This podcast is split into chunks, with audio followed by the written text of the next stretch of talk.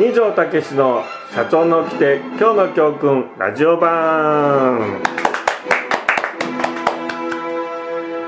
はい皆さんこんにちは。二条武史です。こんにちは、アシスタントの真田彩子です。はい今日もねよろしくお願いします。真田さん、はい、よろしくお願えーいします。はいよろしくお願いします。はい張り切ってね言いましょう。はい、すごい張り切ってますね。えー、なんだかわかりませんけどもね、反動が怖いですね。反動が怖いです。ね。はい、うん、怖いですよ。はい。先日、あれですね、先生は、ベテラン社員さん向けのビジネスマナーあ、の。そうですそうです。うん、あのはい吉山ひかり先生にね、はいお願いをしすてやりましてね、うんうんやっぱりあの新入社員とかね。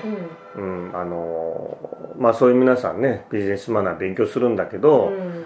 まあ僕も吉山先生もいつもね言ってたのはその、勉強してもね会社帰ると上の人ができてないんで、うん。またなんか忘れて元に戻るとかあなっちゃうのでやっぱ本当はねあのベテランの人からそういうことを勉強していかないといけないんですよねなんて話をしてたわけ、ーうんうんうんうん。それでじゃあそのビジ、えーベテラン社員の皆さんにもあのビジネスマナーを身につけてもらうってことでベテラン社員さんにもうターゲット絞ってうん。でそれであのやるといいんじゃないかなってね。うん。やっぱベテランの人もさうんうん。若手と一緒にやるとやっぱほらプライドもあるし恥ずかしいじゃん。うんうん。なんかこう知ったかぶりしちゃったりするじゃん、それは勉強にならないからベテランの社員さんだけってねうんうん。ふうにして。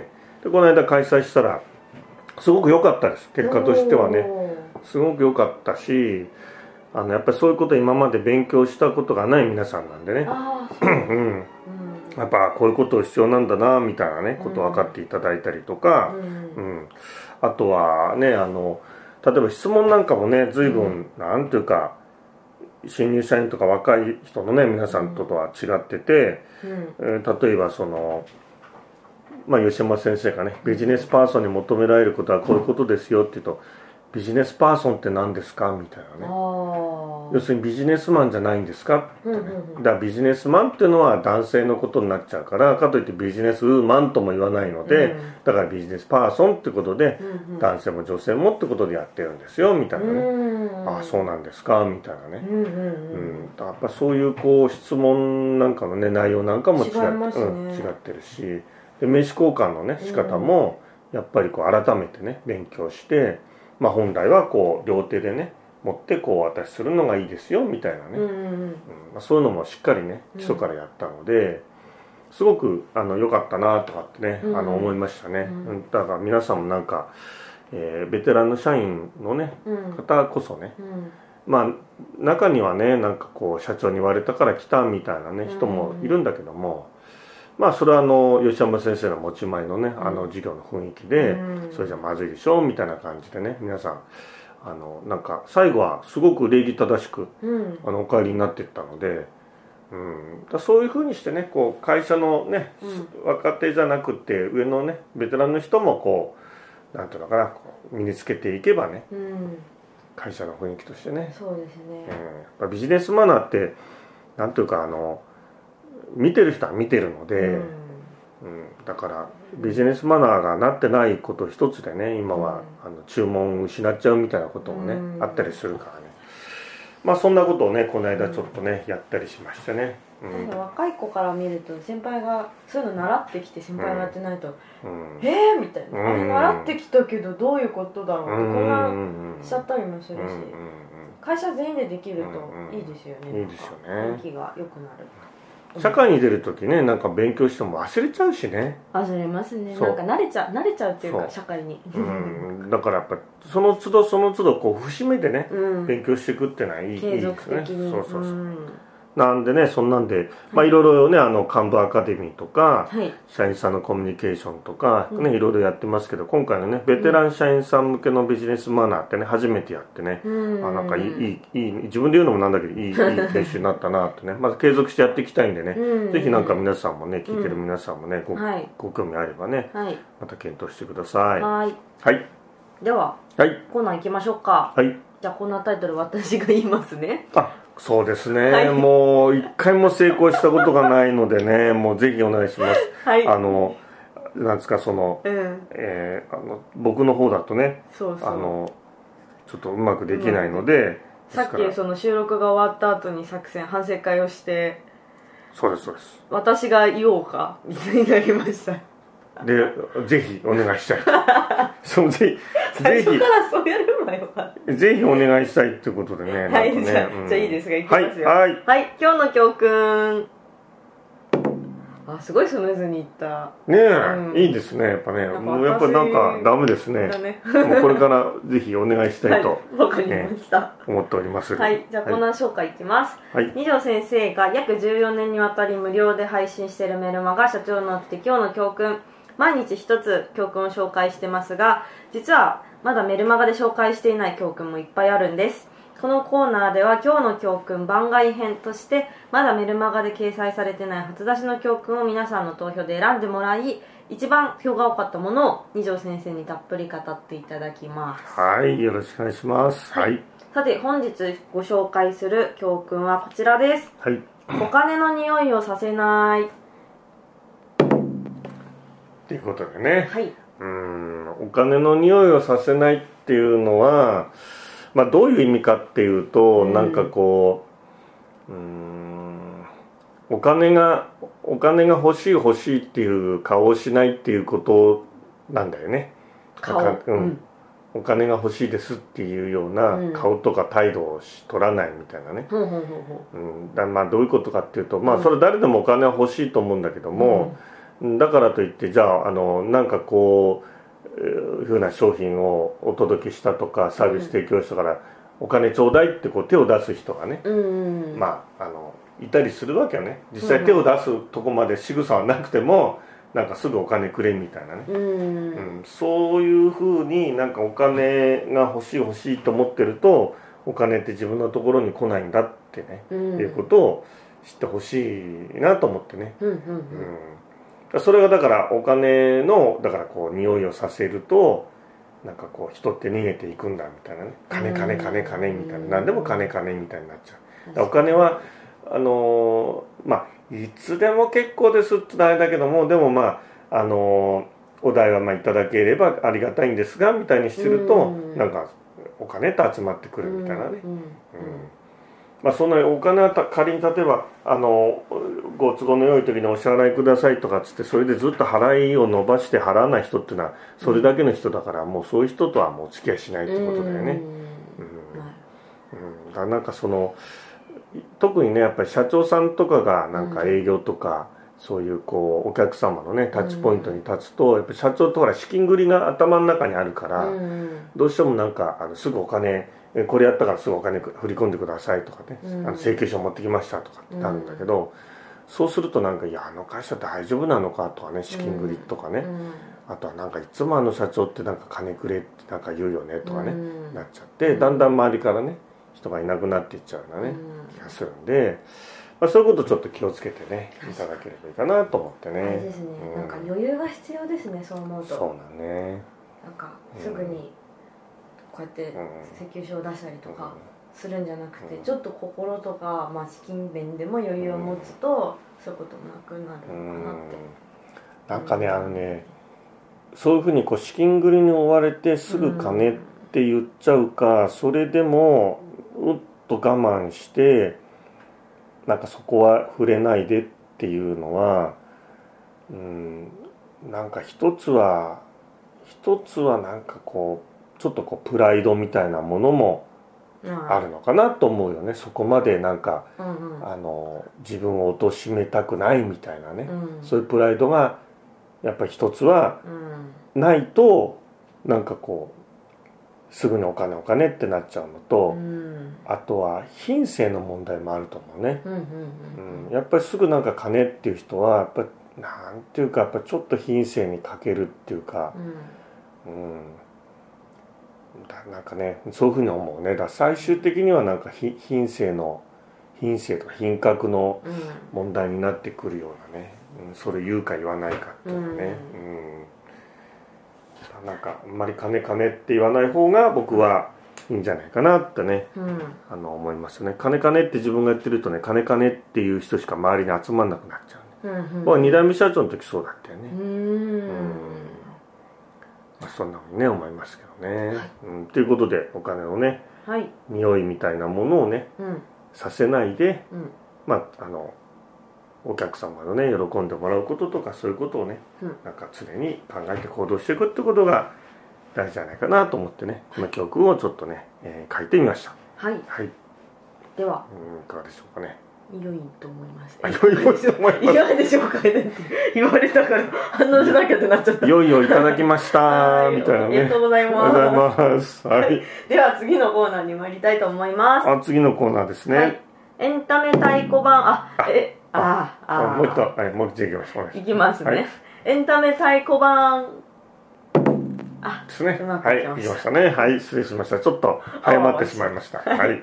このコーナーでは二条先生が見た映画、はい。ドラマテレビ番組読んだ本、聞いた音楽はい。などなどの中で、うん。あなたにおすすめしたいと思ううん。太鼓判の作品と、うん。その魅力を紹介するコーナーです、そうですね。はい今日うん紹介するのをもらってるんですよリスト。多いですね。うんうん。もうだってこのね夏はだって1ヶ月で15本6本ぐらい見たので、うん。まあ本当にだからこの間先週もねうん。話しましたけど、もうとにかくはい。あの見ま見まくってでもねこのポッドキャストのラジオがあるので、今までのその映画とかドラマの見方と変わってねやっぱりどういうふうに皆さんにお伝えしようかなとか、うん。あこれはちょっとどうかなおすすめしなくてもいいかなとかね、うん。なんかそんなふうに見るようになってね、うん。僕の見方も変わったんでね。うん。ありがたいですけどね。はい。はい。で今日紹介するのは時間が許せば5本。5本。許さなくても5本。許さなくても5本。え絶対行きますもん。もうずっとずっとそんな感じだと思うもうずっと話してたよね、ということでまず一番最初のものからいきたいと思います、はい。最初の作品はうん、「運び屋運び屋あ運び屋ねクリント・イーストウッドの」ね。はい、うん。ちょっとあらすじどうです、うん。読んだ方が良いですか、まあ簡単にねもしねなんかあのあればね。はい。どうでしょうかね。現代の巨匠クリント・イーストウッドが監督を務めるとともに10年ぶりに主役を演じた社会派ドラマ。えっと主主人公の R は金もなく孤独な90歳の男。商売に失敗し自宅も差し押さえられかけた時車の運転さえすればいいという仕事を持ちかけられる。それなら簡単だと引き受けたがそれは実はメキシコの麻薬カルテルの運び屋だということを彼は知らなかった。これ実話だそうですね。うーんあそうなんだ、うん。うん。87歳の運び屋の実話の映画です、なるほどね。まあそれでこう麻薬を運んでいく中でいろいろあるんだけども、うん。まあ、テーマは家族愛ですよね、うんうん。やっぱ家族とねこのクリント・イーストウッドの、うん。まあ、おじいちゃんがやっぱ家族とね、なかなかうまくいってないんだけどもいろいろここから起承転結があってまあねなんかこう、えーみんな最後はハッピーエンド、ハッピーエンドとかねハッピーエンドでもないんだけど、うん。まあなんかそういうことになるみたいなね、まあでもなんかまあクリント・イーストウッドの映画でね89歳ですか今ね。なんか、うん。いやまあ元気ですごいなと思うしね。なんかかっこいいかっこいいなとかって思いましたよね、かっこいいですね。元気でねうん。あとなんか、うん。あのーなんだっけあの荒野のあのー用心棒とかああいうガンマンのねいあのーところからずっと来てるそのクリント・イーストウッドのこうかっこいい横顔のこう角度ってあるわけよあねりますね。それの満載だよね。もうかっこいいアングルしか撮ってないみちょうたいなね。どあの助手席からこうやってクリント・イーストウッド横から映すみたいな、そうそうそう。ね。どうあのあれ、うん、なんていうかあのねこう切れ長の目とかねああいうのもうん次生まれてくる時はぜひああいう形でお願いしたいと思いますけども。叶えてくれるかえーな、もうぜひあのここの世で頑張りますんでぜひね 生まれ変わったらなんて目だけねは聞いてくれるかもしれない。バランスですからね。確かにそうイケメンはイケメンはバランスですからね。パーツじゃないんでね。まあそんなんでね。すごくね、うん。あのなんていうかなこうアメリカが大好きなテーマね、うん。があるし、まあ、クリント・イーストウッドのね、うん。まあ、出ててかっこいいおじいちゃんでね、うん。なんかこんな風なおじいちゃんになれるとかっこいいなみたいなね、うん。いうのもあるし、うん。まあなんか安心してね、うん。えーまあ、結構なんかハラハラドキドキしながらもね、うん。安心して、うん。ね、見てられるね、うん。いい映画ですよね。あの見た後の後味はいいですね、うん。ちょっと切ないけれども、うん。あと時々映るあの百合の花を育ててるおじいちゃんなので、ああ百合のあのショットとか、うん自然のショットとかが多いので、あのあと音楽がすごい綺麗。音楽いいねやっぱね、うんうまいなまあアメリカ映画だよね。うん、本当によ良きアメリカ映画だからね、結構私は好きですね、うん。運び屋、うん。はい。はい。おすすめです。ねぜひぜひね皆さんもね去年のね、2018年のねはい。映画ですけどね。はい。はい。で2本目いきます。はい2本目は。2本目は「ショーシャンクの空に。あショーシャンクの空にはね。まあ僕もあの昔ね見てそれで「ショーシャンクの空に」って、まあ、簡単に言うと牢牢屋のね」うん。あのー牢獄刑務所の話なんだけど、あらすじ読みます、うん。ああああ、うん。ぜひお願いし読みまますしょうか。はい。スティーブン・キングの中編小説「刑務所のリタ・ヘイワース」をフランク・ダラボン監督が映画化したもの無実の罪で刑務所に収監されたアンディは30年にも及ぶ刑務所生活にもめげず強い意志で奇跡を起こすというあらすじだそうです。そうなんだ。すごくあっさりしたあらすじしかなくて。そう2時間2時間以上の映画がすげえなんか簡単なまあ一行ですね。一行でまあまあそうなんだけどね。まああんまり言っちゃうとそのネタバレにはなっちゃうんでだけど。もあれスティーブン・キングの映画は怖いイメージがあ全然そんなことないですね。あよかったですぐあのグリーンマイルみたいなのもああああいう系統だよねどっちかっていうとね。スティーブン・キングでもね。あでもあのーそのしなんていうかそのおお妻を妻をお殺したっていうその濡れ衣なんだけどもその、疑いをかけられて結局裁判にかけられてあの終身刑言い渡された主人公が刑務所に入るっていうところなんだけどから始まっていくんだけども、まあ、それで無実のをずっと訴えるんだけども30年かなずっとそこでね、あの刑務所にいるみたいなそんな話なんだけど、うんうん。でそこであの刑務所にそのモーガン・フリーマンね演じる、うんまあ、刑務所の顔役みたいのがいて、うん。でその人とのこうこう交流を通じて、うん。まあ、その刑務所にいる囚人たちもこのその、えー主人公のその刑務所での立ち振る舞いで少しずつなんかねこういろいろ変わっていくみたいなね、いうところがあって、まあ、例えば、えー図書館を作ってみんな本を読むようになったりとか、うん。そこであの音楽がねモーツァルトの「フィガロの結婚の」うん。あの女性の2人のその、えー二重奏がねあのあるんだけども手紙の二重奏って。それがねあのレコードでかけて、うん。そんなことをあの刑務所でかけたら懲罰になるんでね。結局懲罰になっちゃうんだけどもそれをねかけて音楽を聴いたりいろんなそういうこうなんか殺伐とした刑務所が彼一人の力でなんかこう変わっていくみたいなね、うん。うん、いうようなところがあるんだけどそれとは別にもう一つ副題というかそういうテーマがあって僕は昔見た時はそっちの副題の方がすごくなんか気になっちゃって、うん。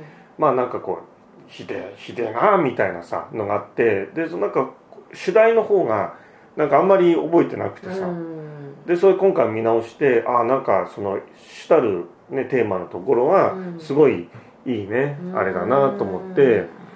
まあ、その自分はその無実であるっていうその信念を最後まで、えー貫き通すっていうね、うん。ううんん、あの映画なんだけどね、まあ、これはあの言葉はいらないと思うので、まあ、本当に人生の中で一度はこれは見た方がいいと思いますね、うんだから若い時見た方は、まあ、ちょっと年を取ってから見るとまた違うねうん感じになると思うんだけどあのアカデミー賞ではね7部門にノミネートされててでも結局取れなかったんだけどもなぜかっていうとまあ例のあのフォレスト・ガンプがね、うんうん。全部アカデミー賞をね取っちゃったみたいなね、うん。いうところもあるんだけど実は映画がね好きな方はこの「ショーシャンクの空に」っていうのはフォレスト・ガンプにね勝るとも劣らない名作だっていうね、うん。ちょっとこうもうなんかね何年かわかんないけどこうずらせばね、ずれててばいい年ですよね。そうそう両方が。そうそうそうそう。豊作の年ですよそうねそういう感じなんだよねこうずれてればねすごいあれなんだけど、ううん。ん、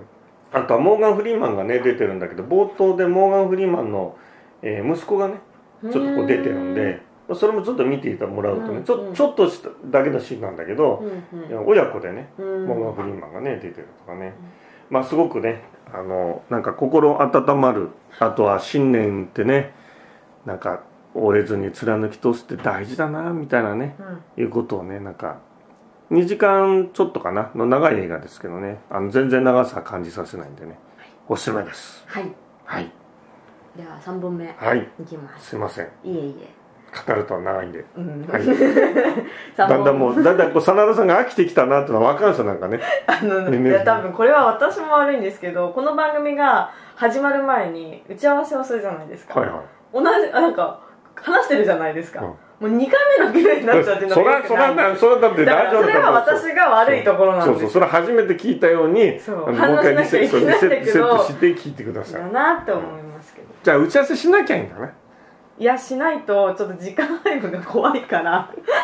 いきますね3本目。はいお願いします、はい、3本目は「ホースソルジャー」という映画です。あホースソルジャーね。はいあらすじうん。読みますね、はい。2001年9月11日のその翌日ミッチ・ネルソン大尉は最も危険な対テロ戦争の最前線部隊に志願し特殊作戦の隊長に任命されるわずか12人に12人でアフガニスタンへ乗り込み反タリバンの地元勢力を率いている将軍と手を結びテロテロ集団の拠点を制圧するのだ。だが現地に着いた彼らに次々と予期せぬ危機が襲いかかる。敵の数はまさかの5万人。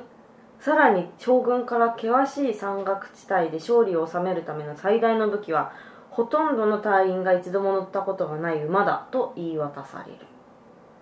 そうですね。合ってますかね、うん。この映画。もちろんもちろん。あのーこれは実話なんですよね。ほう911のあのワールドトレードセンターの,、うん。あの同時多発テロがあった直後にそのタリバンを、まあ、いわゆるその、えー拠点をね、うんうん。あの要するに攻めようってことであの陸軍の特殊部隊のグリーンベレーの中のさらにその騎馬隊っていうのがあってねほうほう。馬に乗ってまあその作戦をせあのやるっていうね。馬を乗るのが上手い人たちがいてその人たちが12人行って、うんうん。まあ、アフガニスタンに行ってそれでまあ向こうのあの部族の長と協力し合ってこう制圧していくっていうね。本当な本当にあった実話で最後の方に、うん。あの実物のね人たち皆さんの写真なんかも出てくるんだけども、うん。でそれで僕はえーっと気にしてなくって実は見落としてたんだけど今のそのグランドゼロに実はその騎馬隊の銅像がね、うんうんうんあのあるん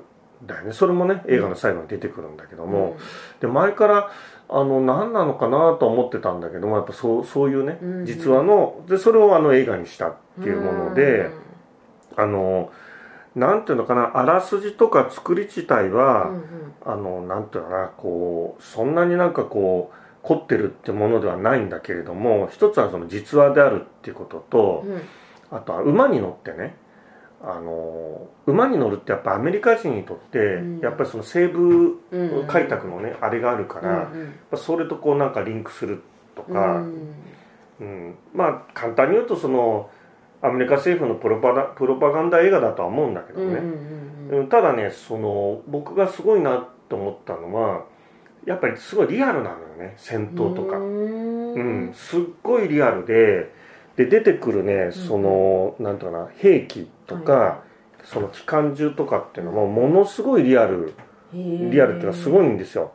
でソビエト製のロロケットランチャーとかって出てきて、うんうんでそれ最後の方に出てくるんだけど BM21 って僕初めて聞いたんだけど、うん。うんあのその40発連続で、うん。そのロケットがシュンシュンシュンシュンってそのえで40発連続で出るわけ、そんな出るんうん、ですね。そういうのがランチャーがあるわけね。自動ランチャー。はいはいはい。40発うんうん。でそれでこうあの5万人のタリバンに12人が攻められるわけよ。うんうん。でその40発撃ち始めると40発全部撃撃つまで止まらないわけそれ。うんうんうんうん。で止まらなくてそれ全部40発撃ち終わると実は次の40発を詰め詰め玉詰めするのに2分かかるその2分で行くわけよ。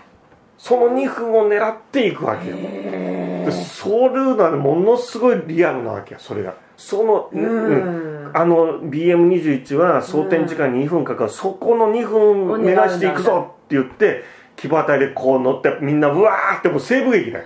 西部劇のようにうわーっとこうやっていくわけよ。それがねすんごいんだ。確かにそこはリアルですうんね、すんごいね。う、んうんあのまあお金もかけてその戦闘シーンが、うんうんうんううん。んちょっとあの、えーラストサムライの最後のあのうん。騎馬のね、渡辺謙とかのあのうん乗ってくあそこのシーンにちょっと似てるとこあるんだけど、うん。馬でバーッと駆けってくっていうね、うん、その辺のねうん。装備のリアルさとか、うんうん。あのーであと実話っていうのはねうん。あの単純陳腐になりがちな僕はあらすじを一級品のね、うん。映画にしてるんじゃないかなあと一つだけあの余談ではあの、えー登場人物で出てくるうん。主人公の仲間のねこのうん。騎馬隊の仲間で、あのマイケル・ペーニャっていう人がいるんだけど、うんうん。その人があの僕の大好きなあの白バイ野郎ジョンパンチうん。に出てるっていうね、へいうえのでね。あこのうんうんうんそうそう出てるっていうのはまあそれ余談ですけども、余うんあこの人出てるとか見たことある。そうそうそうそうあれあれとかっつってね。へえ、あれですね今調べたら制作のゼリー・ブラッカイマーって人は「トップガン」とかあそうトそうそうそうそうそうそうそうそう。ビバリーヒルズそうそうそうそうそうそうかそうなのそうそうそう有名な人がしてるのよちょっと面白そうですようねんこれはねだかからあんまり去年のアメリカ映画なんだけど、うんあんまりなんか知られてないんだけど、なんかねた本当ねあらすじは単純なんだけど一級品だと思うねこうんの映画なかなか僕はねなんか本当期待しなかったうんうんうんであの僕はねみ見てから調べるのね。うんうんうん。だからあ見る前は先入観持っちゃうから見見ないで見るんだけど、うん。最初はなんか「騎馬隊の」とかって言ってで見終わった後に「これ実はなんだ」とかってもう一回見直してたからねはあ2回見た、うん。おすすめですこれも、ぜひぜひぜ見てください、ひねえはい。はい。で次が4本目です。はい。4本目は「パトリオットデイ」パトリオットデイちょっとあらすじありますあからすじ読みます。ちょっと長いですがうん。2013年4月15日殺人家の刑事トミーは朝からボストンマラソンの警備に駆り出されていた。オリンピックの次に歴史の古いこのマラソン大会は毎年祝日である愛国者の日に開催され117回目を迎えるこの日も50万人の観衆でにぎわってた。次々と奏者がゴールし最高潮の盛り上がりの中トミーの背後で突如大爆発が起こる。歓声は悲鳴に変わり煙が立ち込める中血を流した負傷者たちが折り重なって倒れていた。トミーらボストン警察は事態が飲み込めないまま必死の救護活動に当たる。そして到着した FBI 捜査官リックが現場を慎重に観察するとこれはテロだと断言した。テロだと FBI に管轄が移る。犯人に対する怒りがふつふつと湧き上がっていたトミーは歯ぎしりをするが病院を回って負傷者たちの話を丁寧に聞いて回るのだった。やがて監視カメラに映る不審な黒い帽子の男と白い帽子の男が容疑者として浮上する。こういう実際にあったボストンマラソンのテロのテロの、事件のうん、話、話。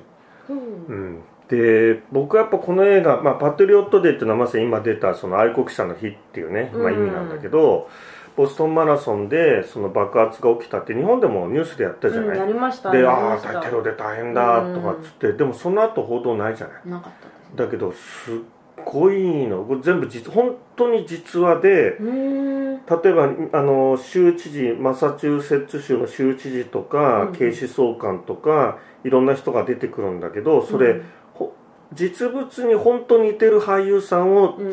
起用してるわけ、へえ、で実際の登場人物なんだよね、うん。でそれでそういうこうあのーいろいろこう事件があった後に、うん。すごいのはなんていうかその日本で報道されてなかったこんなことがあったんだみたいなさ。うんうんうん。それこんなことっていうのはなんかそのい何？一般市民の知らないところでなんかこうやなんかこうややり取りとかなんかこう、うん。やなんかあるとかそういうんじゃないんだよ。うーんとねつ,、まあ、つまりね、うん。今話したその犯人が、うん。あの捕まるって言って逃げるわけ。うんで逃げて今度はニューヨークに爆弾持ってって、うん。ニューヨークでやろうっつって車に爆弾積んでニューヨークに向かうわけ、なんと。ううん。でそこの途中で、まあ、結局見つかるんだけどもボストンの本当にまあ例えばあの練馬とかああいうところのさ住宅街ってあるじゃない？はいはい。ああいうところでもう銃撃戦どこじゃないわけ。その犯人が車の爆弾火つけてもうボッカンボッカンもう爆発起きるわけ。もう戦争だよ本当に。うんそれが市街地でし起きるわけ。住宅街で。うんうん。でそれであの犯人がそれで抵抗してあのに逃げちゃうわけ。分かんなくなるうん。そうすると犯人がその住宅街ボストンの住宅街に、うん。そのどっか潜んでるわけ。うん。そうすると危ないでしょ、うん。だからどうするかっていうとまあこれは実話だからあって話いいと思うんだけど戒厳令を出すなよ。戒厳令。戒厳令っていうのは、うん。戦争の時にやるんだけど、うん。あの一歩も出るなと。家から。はいはいはいだから電車も何も全部止まるわけ。要するにひボストンのあの街が一っ子一人いなくなるわけよで出ちゃいけない。へそう戒厳令を出すわけ。でそれはだそれはやんなきゃダメだって言って決定して出す。一人も出ないわけ。でそれで一人の出ないところで警察が州警察も入って全部捜索していくわけ。ーあ一つずつお家用とか。で調べてってそれでまあ結局その犯人は、まあ、見つかるんだけれども、うん。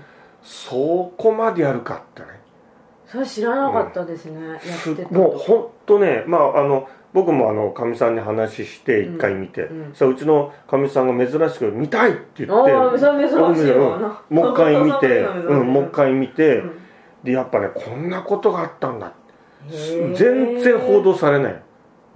うん。もうもう本当ねなんか戦争。もうもう爆弾ボンボン投げてもう住宅街でだって車がすっ飛ぶくらいブワーンブワーンブワーンブワーンってなってそんな大変だったんですね。でボストンマラソンのあの2発のうんうんうん。爆,、あの爆破ではうん。3人の方が8歳の男の子も含めて、うん。あの3人の方が亡くなってるんだけどもその銃撃戦とかでもあの警察官が1人亡くなってるっていう。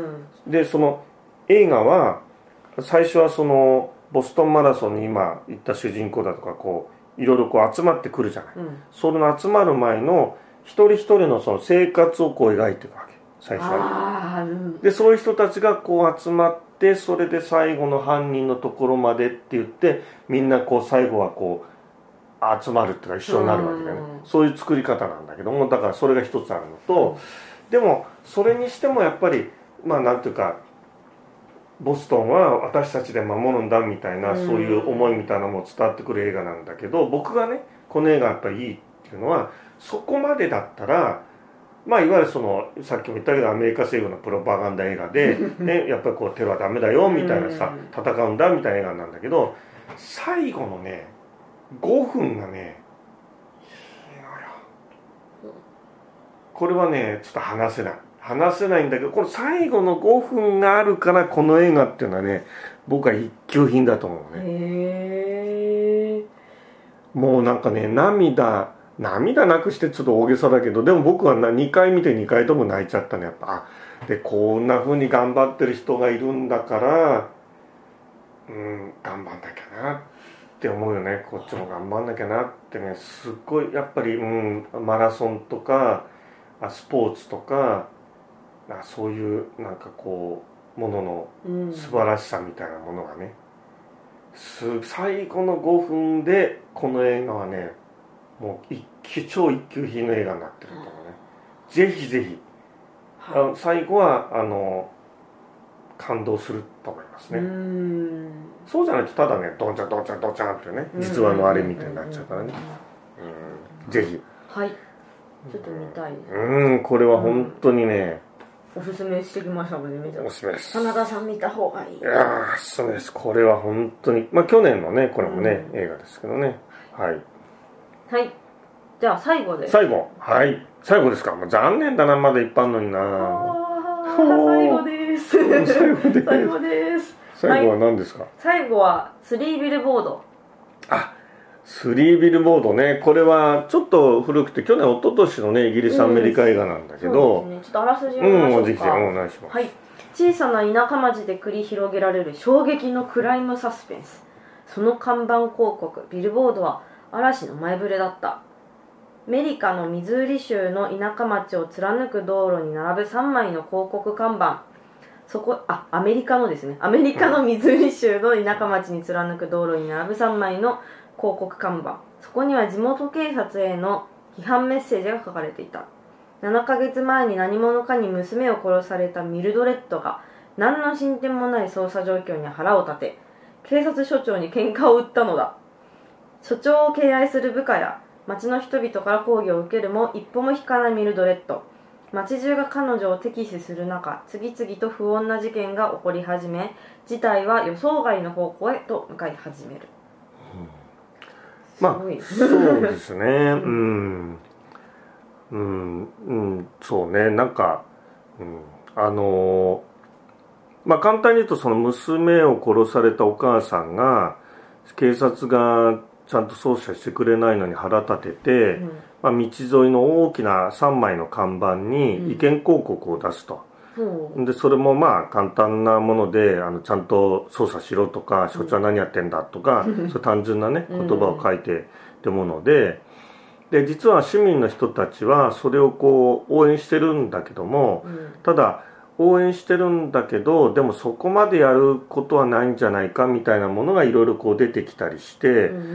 まあ、なんか批判にさらされるっていうよりはなんかそういうこう狭間にこういろいろな人が挟まって挟まってっちゃうみたいなね、ものでで最後の終わり方もなんかえ見てる人にその結末を想像させるみたいな映画で、あうん、アカデミー賞で2部門これは取ってるんだけどあも、うん。うん、あの僕がこれあのなんていいなと思ったのは結構あの映画好きの人はねうん。こういう伏線があるとかやっぱりその聖書に重ね合わせたりとかなんかうん。映画好きの人にはネタが尽きないってね、うん。言われてる映画なんだけど僕はそういうところはあんまりなんかそんな引っかかんなくて引っかかったのはね音楽。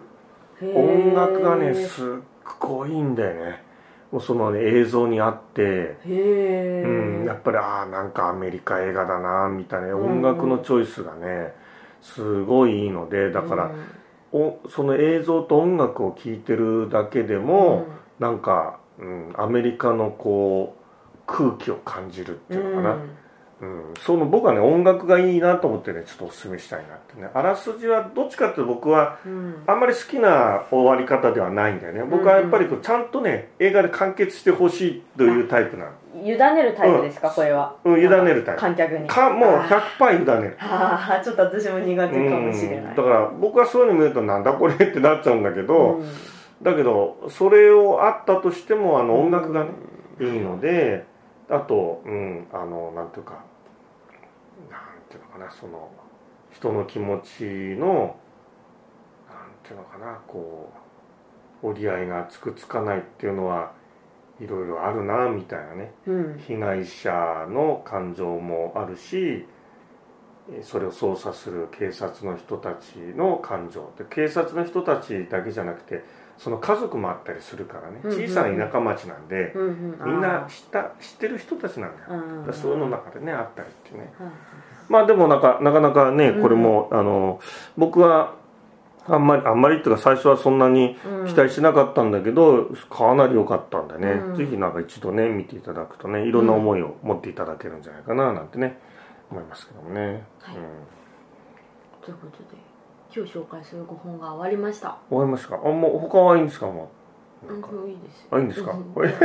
またまた次回にしあまた次回ね、うん。いやいろいろもう本当にねあるんでね、うん。あのうんここのあの夏はねドイツ映画も見たし、うん。それから、えっと、チェコの映画もね見たしあとあのスウェーデンのね映画を見たりしてね、おー。うん、スウェーデンの映画すごくあのベルリン国際映画祭でしたっけ？あれで金熊賞とかね撮ってるようなねあれでねまあまた次回ですかね。そうですね真田さんのお許しいただければ。いやいやいやいやいやいやいや。そんな権限ないですから。